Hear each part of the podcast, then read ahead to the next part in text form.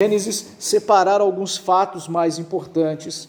E hoje eu queria falar sobre o nascimento de Isaac e a prova de amor, também algumas narrações, e eu quero usar essa expressão narração em vez de narrativa, por outras questões, mas essas narrações que você já ouviu, essas contagens de histórias que provavelmente você já ouviu, e trazer aqui então as lições importantes, né, os pontos importantes, princípios importantes para a nossa vida hoje.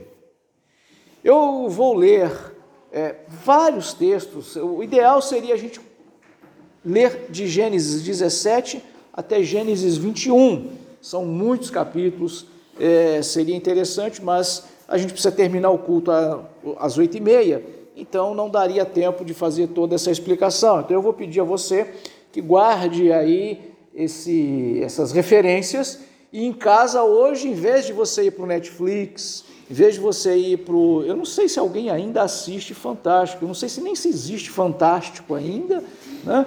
mas se existe, eu sei que muitas às vezes até vão assistir, etc. Então, antes de você ligar a TV, você possa fazer a leitura desses textos um pouquinho mais demorado, mais tranquilo em casa e conferir se o que eu estou falando é verdade.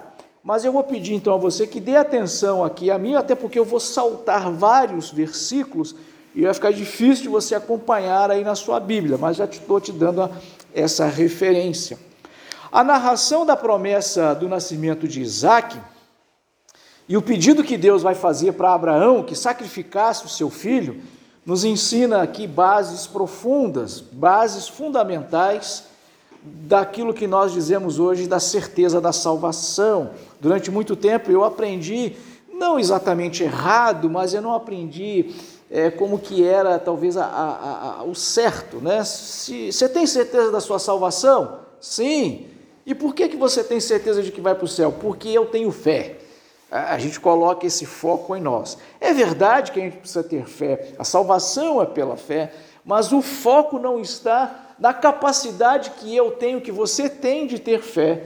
É, a base da nossa salvação está sim no sacrifício vicário de Cristo, e essa palavra é bonita, eu gosto dela, o sacrifício substituto de Cristo, vicário de Cristo na cruz. É, o mérito é de Cristo, Agora, sim, a gente precisa pôr em prática essa nossa fé. Na teologia cristã, a salvação ela é alcançada exclusivamente pelo mérito do Senhor Jesus. E cerca de dois mil anos antes do Calvário, Jesus ali sendo crucificado, Deus já anunciava exatamente o que ele iria fazer. E assim, a vida de Abraão ela se torna a mensagem viva de Deus uh, ao povo, ao seu povo, primeiramente o judeu e em segundo lugar a nós. Então, deixe-me ler alguns textos aqui de Gênesis, como eu falei para você. Disse também Deus a Abraão: A Sarai, tua mulher, já não lhe chamarás Sarai, porém Sara. Abençoá-la-ei e dela te darei um filho. Sim, eu a abençoarei e ela se tornará nações. Reis e povos procederão dela.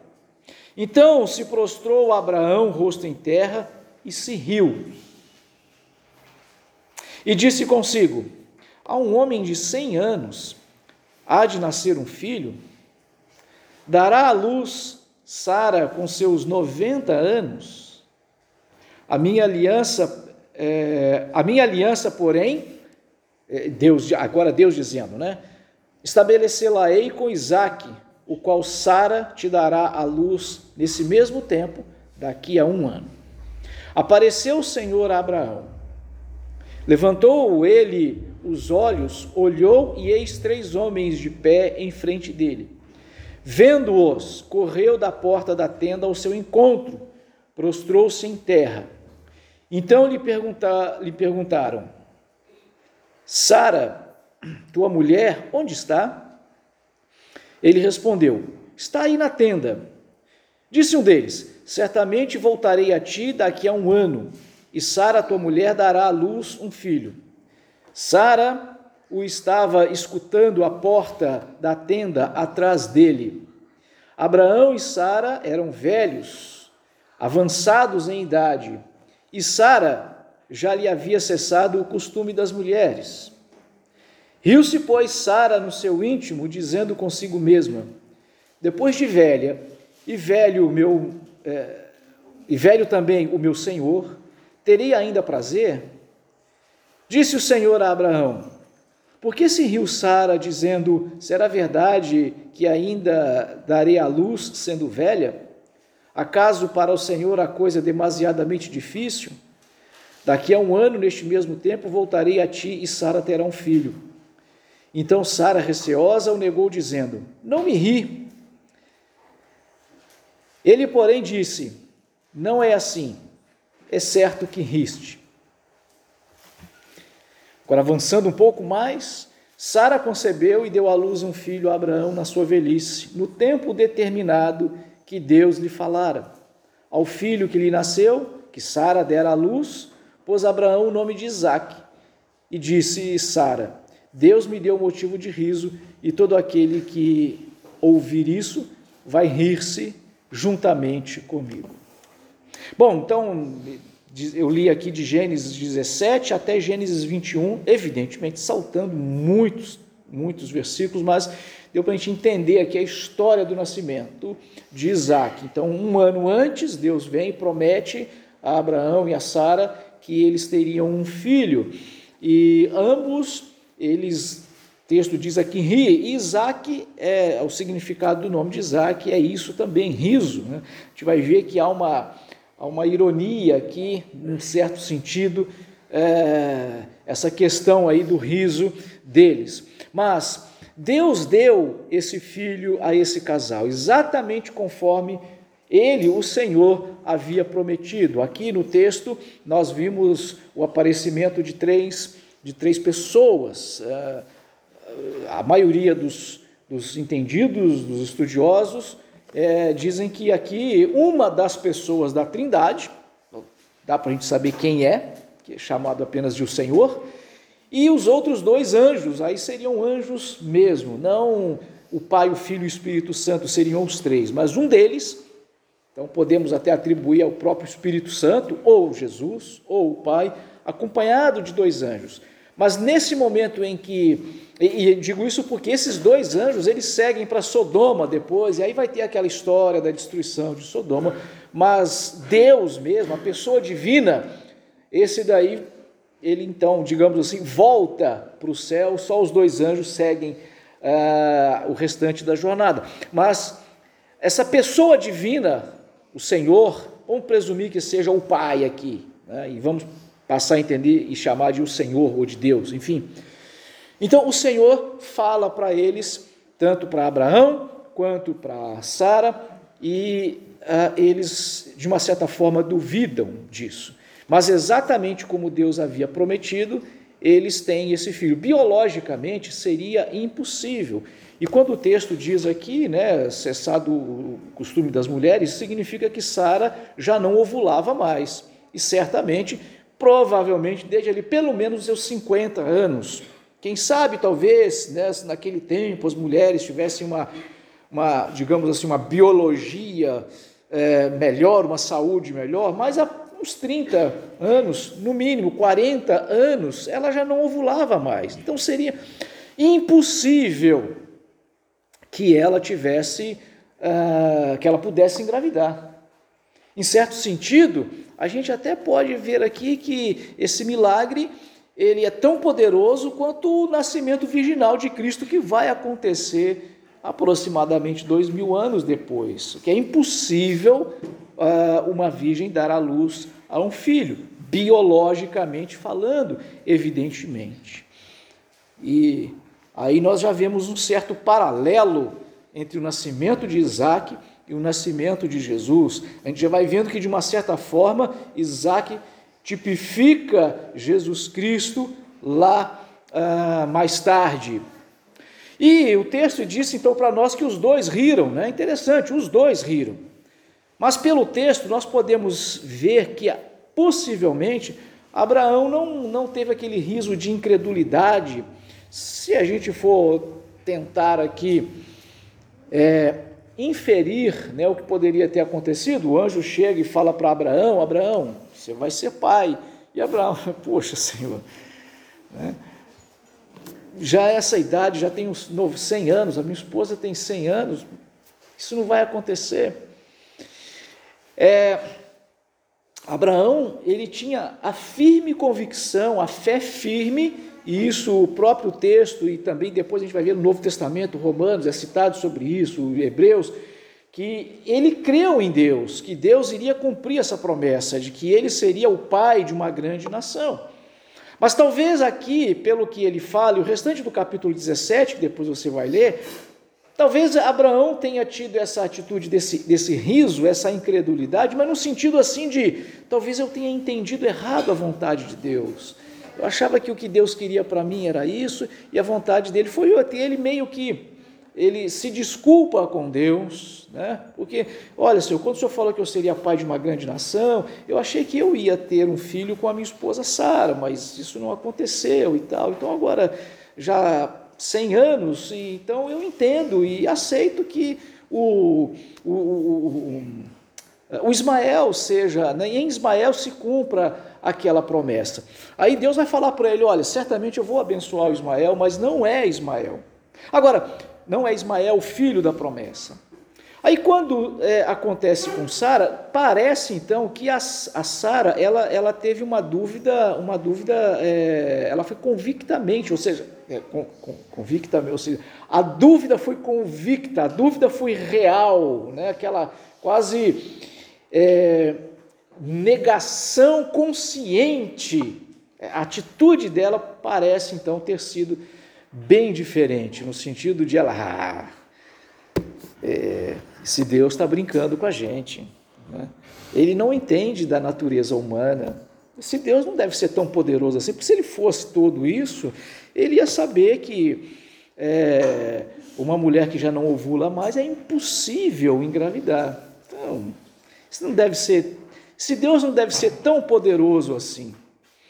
É, é óbvio, eu estou aqui colocando pensamentos na mente de Sara, não é isso? Mas o contexto nos permite entender que a dúvida dela, né, a incredulidade dela, é, foi uma incredulidade assim, é, mais durona mesmo. No entanto, meus irmãos, mais uma vez, a gente vê aqui que Deus sai do seu trono e vem ao encontro do ser humano. De novo, nós precisamos ser repetitivo porque a Bíblia está sempre repetindo isso para nós. Nós não saímos buscando Deus. Se você tem certeza da sua salvação, não pense que você tem certeza da sua salvação porque você é tão bom que é capaz de compreender a Deus e né? E, e, dizer, e eu também já fiz isso muito no bazar, não, eu deixei Jesus entrar em meu coração no sentido inverso, né? É como se, por exemplo, se eu for até a sua casa, se eu entro na sua casa, eu faço uma refeição com você, se eu durmo na sua casa, eu só faço isso porque você deixou que eu entrasse. Porque eu não poderia chegar e entrar e é, é, essa ideia que muitas das vezes a gente faz do, da aceitação de Cristo, né? no sentido de que, poxa, se não fosse eu, Jesus não podia me salvar. Por mais piedosa que muitas das vezes seja essa informação, ela não está muito correta, porque veja, é, olhando aqui pela atitude da própria Sara, poderia até dizer, sendo muito bonzinho com Abraão, Abraão já jogou a toalha, né? Ah, já desistiu. E Sara talvez não chegou nem a ter toalha, né? E Deus sai de lá e vem ao encontro dela. Deus sai do céu e vem ao seu encontro. E nesse sentido, eu vou dizer o que eu já ouvi até de muitos pastores assembleanos. Você está aqui hoje porque Deus trouxe você aqui. Porque Deus, Ele te moveu a estar aqui porque eu sou capaz de apostar que muitos relutaram, vou, não vou, acho que não vou, ah, hoje não, acho que vai chover, acho que está frio, acho que está na hora, amanhã eu tenho que levantar cedo, é tudo a mesma coisa. Mas algo impulsionou você, tá? Que é o Espírito Santo fazendo isso. É Deus vindo ao nosso encontro, porque Ele sabe que nós somos pecadores. E apesar desta incredulidade marcante de Sara, Deus não a tratou assim com, com, com, com, com rispidez, de maneira rude. Chamou a atenção dela, mas não deixou de cumprir a palavra dele. E se Jesus morreu na cruz por você, não é porque você merece, você vai para o céu. Mas vai para o céu porque ele decidiu morrer na cruz por você.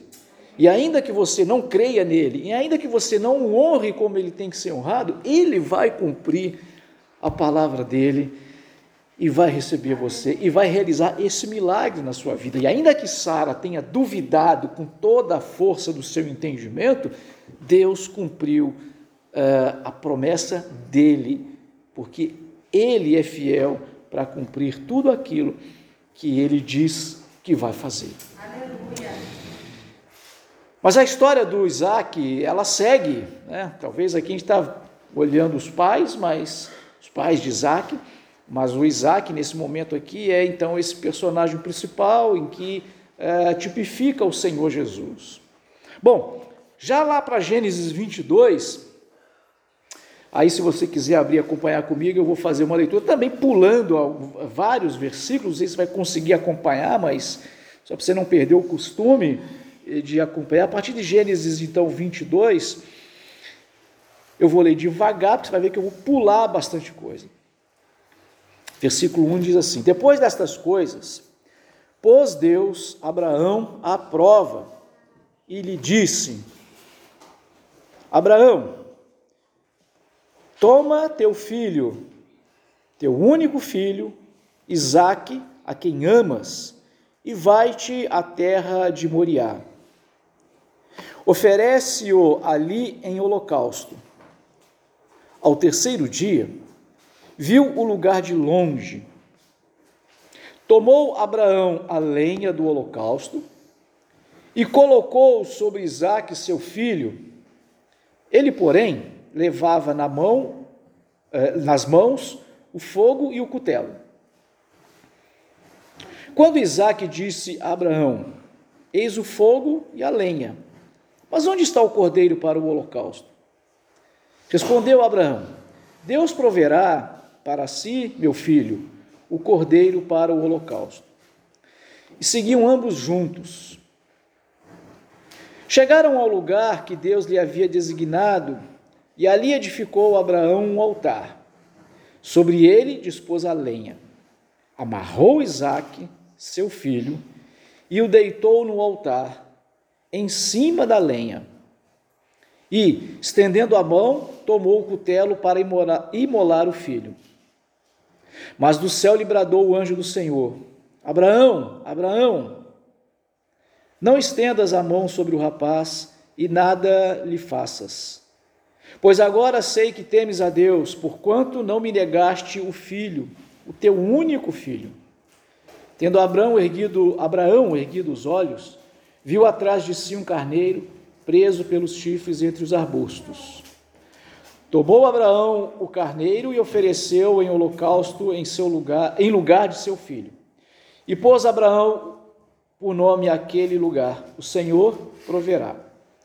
Daí dizer-se até o dia de hoje: No monte do Senhor se proverá. Então, a história toda é bonita. Abraão, Isaac, talvez 13, 14, 15 anos, ele já era um adolescente. E Abraão então chama Isaac, Deus fala com Abraão, leva Abraão e, e, e diz para Abraão levar o filho, oferecer o filho em holocausto. Eu lembro que quando eu comecei a dar minhas primeiras aulas de filosofia na escola, num dos livros tinha essa imagem. Depois, você acessar, eu ia tentar colocar ali, mas se você acessar lá do blog, lá do meu blog, você vai ver a imagem que estava no livro, um quadro de Rembrandt. Então, se você digitar no Google aí, né, é, é, é, é o, sacrifício de Isaac, Abraão, Isaac e Rembrandt, vai, vai aparecer. Na verdade, ele pintou vários quadros retratando essa cena. E uma dessas estava no livro de filosofia. E eu tinha que dar aula sobre ética. E aí, bom, eu não dei aula de ética, eu preguei just, praticamente isso aqui para os alunos. E eu lembro que é, me deu uma vontade de falar: você quer entregar a sua vida a Jesus? Né? Eu quase disse isso, porque eu vi né, o silêncio ali deles olhando assim. Alguns são frequentadores de igreja, então aí já ficou até mais fácil para eles entenderem tudo isso. Mas veja que uma das coisas que eu disse para eles é o seguinte: naquele tempo, é, não era, a gente poderia colocar antiético, né? porque aí a questão da ética, não era antiético oferecer, é, inclusive, sacrifícios humanos aos deuses. Todo mundo, o mundo inteiro, todas as pessoas do mundo naquela época, todas as culturas daquela época, ofereciam é, oferendas aos deuses, e muitas delas ofereciam humanos, sacrifícios humanos. Então, por isso que num primeiro momento Abraão não ficou chocado. Se você eu chegasse aqui agora e começasse a né, fazer ainda que de uma forma até bem pentecostal e falasse eu estou pedindo, você que tem filho, bebê, eu estou vendo um bebezinho, vai oferecer esse filho agora em holocausto, vai matar. Vocês vão ficar tão escandalizados que todo mundo ia me prender aqui, amarrar e chamar a polícia. E leva para o manicômio. Ficou louco. E por que, que Abraão não tem uma atitude como essa? Porque era comum esse tipo de coisa acontecer. É, mas o fato de Deus então pede a Abraão e Abraão vai levar o filho para oferecê-lo em holocausto. Só que aí você viu a história, chega lá, no momento, Abraão, Deus estava fazendo esse teste, de, de, essa prova de amor, e eu lembro que eu falei muito com os alunos na, no dia que eu estava dando aula, eu falei, olha, isso daqui não era um teste de ética, mas era um teste de amor. Deus estava provando, né? Abraão, você me ama mesmo? Você me ama mais do que você ama esse filho aí? Imagina, né? esse filho absurdamente desejado, esse milagre, assim, indescritível. Então era uma prova de amor. E aí foi quando eu falei para os alunos, né? Mas dois mil anos depois, a humanidade chega para Deus e fala: Deus, você me ama mesmo? E Deus diz: Amo. Então oferece seu filho em sacrifício por mim. Deus ofereceu e Deus não recuou e o filho morreu. Essa é a prova de amor. Deus nos ama mais, nesse sentido, amar no sentido de se sacrificar, do que o próprio Jesus. E Jesus mesmo. Né? Ah, foi aí que me deu vontade de fazer o apelo. Você quer entregar a vida agora para esse Deus que te ama profundamente, porque eles entenderam a mensagem. Bem, Vimos isso, a prova do amor de Deus, a prova de amor de Abraão a Deus, e talvez Deus queria outra coisa além de simplesmente provar a fé de Abraão. Mas veja, primeira lição que nós podemos tirar daqui, absurdamente importante para nós: nada é impossível para Deus. Jamais duvide do poder de Deus. Ele vai cumprir tudo aquilo que ele prometeu, ainda que as forças da natureza digam ao contrário. Nunca perca a esperança no Senhor. O problema é que muitas das vezes, como todos os personagens bíblicos, é, a gente quer ajudar Deus a fazer aquilo que ele prometeu. E toda vez que a gente tenta fazer isso, a gente se dá mal. E você já ouviu as histórias passadas ali, né? A, a situação com a escrava né? ah, e, e, outros detalhezinhos a mais. A gente tenta ajudar. Deixa, se, se Deus realmente disse, Ele vai cumprir, não importam o que as circunstâncias digam, a gente precisa confiar em Deus, porque Deus não é impedido por nada. Nada pode impedir Deus de fazer o que ele quer fazer. A segunda, é, a trindade, né, a, a, a, eu, eu, vou chamar a trindade, por falar, é Deus de vida e não de morte. Né? O Pai, o Filho e o Espírito Santo é Deus de vida e não de morte. Você percebe? Inúmeras mulheres na Bíblia eram estéreis. Quantas foram? Olha, a Sara, a, a Rebeca, quem mais? A Ana, e muitas, são muitos relatos na Bíblia. Impossível conceberem a menos que uma intervenção direta de Deus ocorresse, como foi no caso de todas elas, porque Deus fez esse milagre. Considerando o que o Salmo 139, 13 diz: Pois tu formaste o meu interior, tu me teceste no seio de minha mãe. Considerando isso, e considerando que esse milagre, essa intervenção divina na vida de muitas mulheres estéreis, por serem estéreis, a gente consegue perceber a ação milagrosa de Deus. Mas mulheres que não são estéreis, não significa que o milagre de Deus não esteja acontecendo.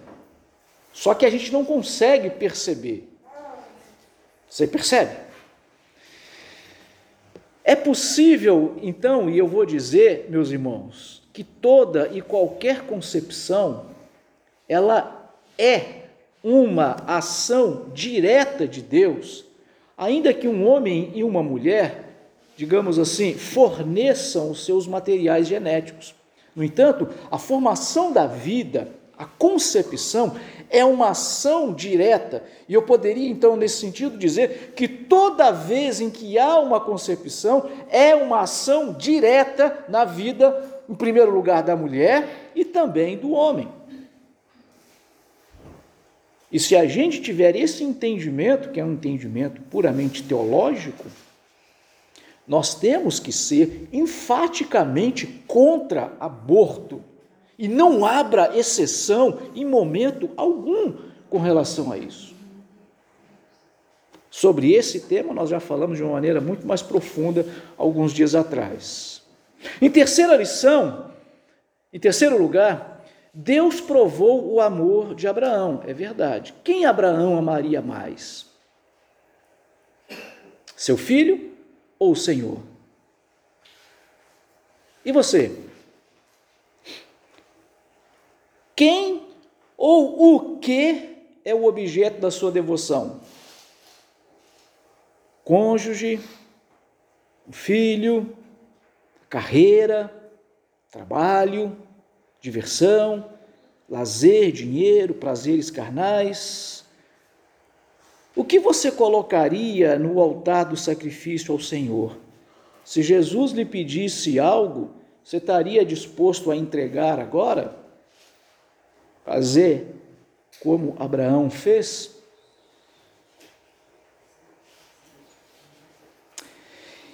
Em quarto lugar, e aí a gente não consegue perceber num primeiro momento, e aí eu preciso chamar a atenção, especialmente dos adolescentes que estão tá aqui, ó. não dorme não, por favor, acorda aí, presta atenção no que eu estou falando aqui agora.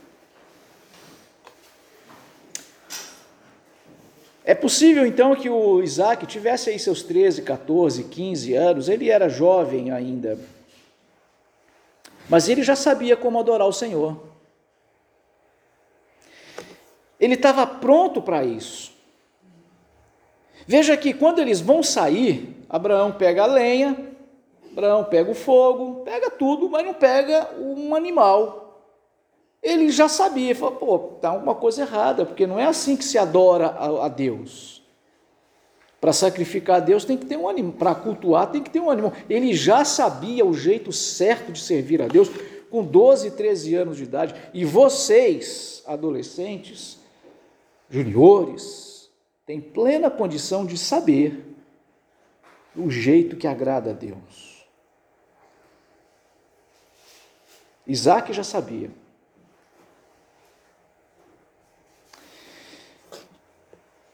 Abraão já tinha cento e tantos anos, já não era mais um menino forte. E ele provavelmente, com os seus 13, 14, 15 anos, já estava treinando, malhando, fazendo flexão, né? dando chute no saco, né? É, é, fazendo barra. Ele já estava ficando fortinho, com toda certeza, porque ele precisava, ainda mais naquela época, ele tinha que matar um leão com a mão, não era, não era pouca coisa, não. Ele podia ter dado um soco no pai e fugido. O pai queria matar ele. Ele podia ter ele podia simplesmente ter corrido. Mas ele não faz isso. O texto diz que Abraão amarrou Isaac, provavelmente amarrou com as mãos para trás, amarrou os pés. Ele constrói um altar, ele pega umas pedras, esse construir um altar, ele vai pegar umas pedras e vai dispor as pedras de maneira a fazer ele como se fosse uma cama. Ele coloca a lenha ali em cima e ele coloca o filho amarrado em cima da lenha. E ele ia ali, né, enfim, dar uma facada, ou passar a faca no pescoço, e o sangue ia sair ali em cima, esparramar, e ele ia tacar fogo naquilo ali e ele ia queimar. Isaac sabia que isso ia acontecer. Ele estava vendo aquela cena, mas ele não foge, ele não corre. Porque ele entende que se é aquilo que Deus havia pedido, ele também queria fazer o que Deus havia pedido. Ele estava disposto a se entregar como sacrifício para agradar a Deus. E aí vocês, adolescentes, juniores, têm plenas condições de fazer exatamente a mesma coisa. Não tem desculpa. É, eu não sei ainda, não sou pastor, não sou não sei o quê. Absolutamente não. Isaac, tipificando Jesus, se entrega à vontade do pai dele para ser um sacrifício vivo que agradava a Deus. E em quinto e último lugar, Deus provou o quanto ama a sua igreja. Abraão e Isaac, então, tipificam né, o pai, essa relação, o pai, Deus Pai e Deus Filho, né, o Senhor e Jesus. Porque se Abraão demonstrou que estava disposto a entregar o seu filho por amor a Deus, Isaac também estava disposto a obedecer o pai, o pai dele, o Abraão, por amor a Deus o Pai eterno. Então, por amar a Deus acima do próprio Pai e da própria vida, ele estava disposto também a fazer isso. E foi o que Jesus Cristo fez. Quando Deus pede, Deus Pai pede que ele se entregasse, ele falou: Seja feita conforme a tua vontade. Deus provou o seu grande amor para conosco, sacrificando Jesus, que por sua vez aceitou esse sacrifício com a finalidade de nos resgatar do pecado. Então, quero concluir aqui, meus irmãos, a vida de Isaac e de Abraão aqui representa e tipifica a ação de Deus em busca do ser humano com o objetivo de se entregar por nós, com o objetivo de se sacrificar por nós. O Senhor deseja nos salvar. A salvação ela vem então por causa da morte de Jesus na cruz, que tem efeito sobre nós quando nós exercemos a fé no Senhor, quando nós exercemos a fé no sacrifício de Cristo. Sim, eu tenho que ter a fé, mas eu tenho que entender que é o sacrifício de Jesus por mim que me purifica de todos os meus pecados.